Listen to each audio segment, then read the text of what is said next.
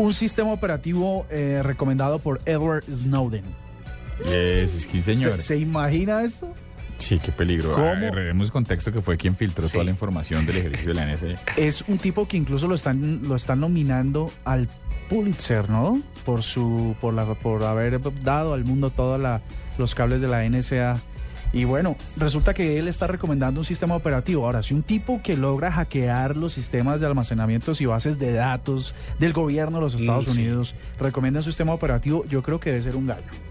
El sistema operativo se llama Tails y resulta que se puede, se puede ejecutar desde una memoria USB. Usted va a un computador que está completamente en blanco, mete su USB, arranca el sistema operativo, está basado en Linux, uno de los más populares sistemas operativos también, al igual que Windows o, o- o el OS de Mac. Y resulta que usted eh, lo ejecuta, él va, solo se instala en la memoria RAM y, una, y cuando usted acaba de hacer lo que tiene que hacer, desconecta el sistema operativo y todos los datos quedan eliminados del computador. Y en el sistema operativo solo queda la funcionalidad, en la, perdón, en la memoria USB.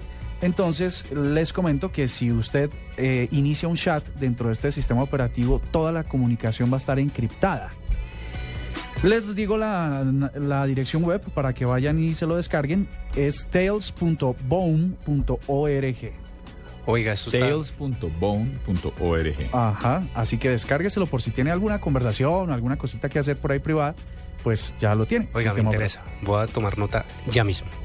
Oiga, cuentero, pilas. Sí, está hecho usted un salvajito, ¿no? Está, está. No, El pues... el- Para es- proteger las conversaciones profesionales que uno tiene acá con una alta confidencialidad. Es Semana Santa. Ah, no, no, no. el El lado mercenario de. Viagra, sí. No, la del Viagra fue Juanita. Pero usted fue el que dijo que quería. Bueno, Que qué rico que... mm. Pues hay que probar, ¿no? Vamos a ver. Bueno. Bueno, pues son las 8 y 27 minutos y en este momento nos vamos, vámonos con las noticias de las 8 y 30.